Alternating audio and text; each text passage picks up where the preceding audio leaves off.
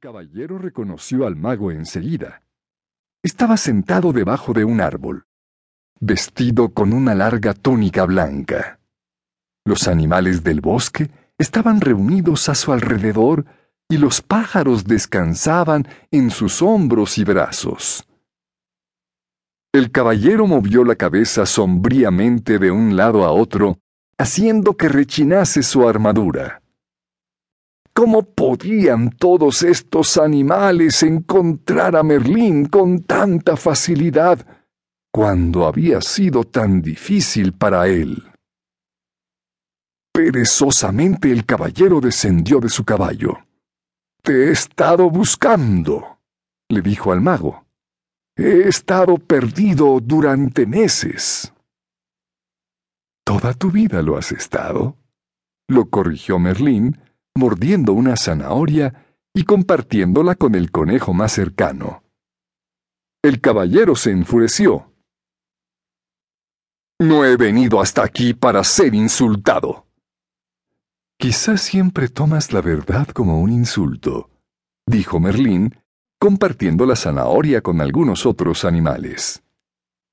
Al caballero tampoco le gustó mucho este comentario, pero estaba demasiado débil de hambre y sed como para subir a su caballo y marcharse. En lugar de eso, dejó caer su cuerpo envuelto en metal sobre la hierba. Merlín lo miró con compasión. Somos muy afortunados, comentó. Estás demasiado débil para correr. ¿Y eso qué quiere decir? preguntó con brusquedad el caballero. Merlín sonrió al responder. Una persona no puede correr y aprender a la vez. Debe permanecer en un lugar durante un tiempo. Solo me quedaré aquí el tiempo necesario para aprender cómo salir de esta armadura, dijo el caballero. Cuando aprendas, afirmó Merlín, nunca más tendrás que subir a tu caballo y partir en todas direcciones.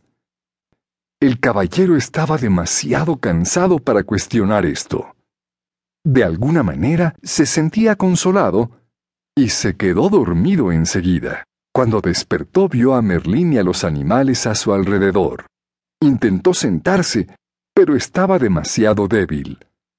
Merlín le tendió una copa de plata que tenía un extraño líquido. Bebe esto, le ordenó. ¿Qué es? Preguntó el caballero mirando la copa receloso. Estás tan asustado, dijo Merlín. Es por eso que desde el principio te pusiste la armadura. El caballero no se molestó en negarlo, pues estaba demasiado sediento. Está bien, lo beberé. Viértelo por mi visera. No lo haré, es demasiado valioso para desperdiciarlo. Rompió una caña, puso un extremo en la copa y deslizó el otro por uno de los orificios de la visera del caballero. Esta es una gran idea, dijo el caballero. Yo lo llamo un popote, replicó Merlín. ¿Por qué? ¿Y por qué no? El caballero se encogió de hombros y bebió el líquido por el popote. Los primeros sorbos le parecieron amargos los siguientes más agradables, y los últimos tragos fueron bastante deliciosos.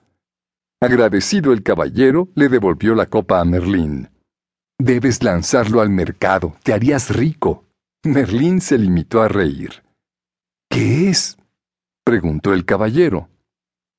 Vida. ¿Vida? Sí, dijo el sabio mago. ¿No te pareció amarga al principio y luego, a medida que la degustabas, te supo mejor? El caballero asintió.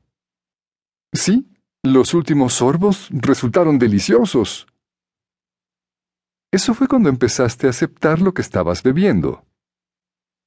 ¿Estás diciendo que la vida es buena cuando uno la acepta? preguntó el caballero. ¿Acaso no es así? contestó Merlín levantando una ceja divertido. ¿Esperas que acepte toda esta pesada armadura? Ah, dijo Merlín, no naciste con esa armadura. Te la pusiste tú mismo. ¿Te has preguntado?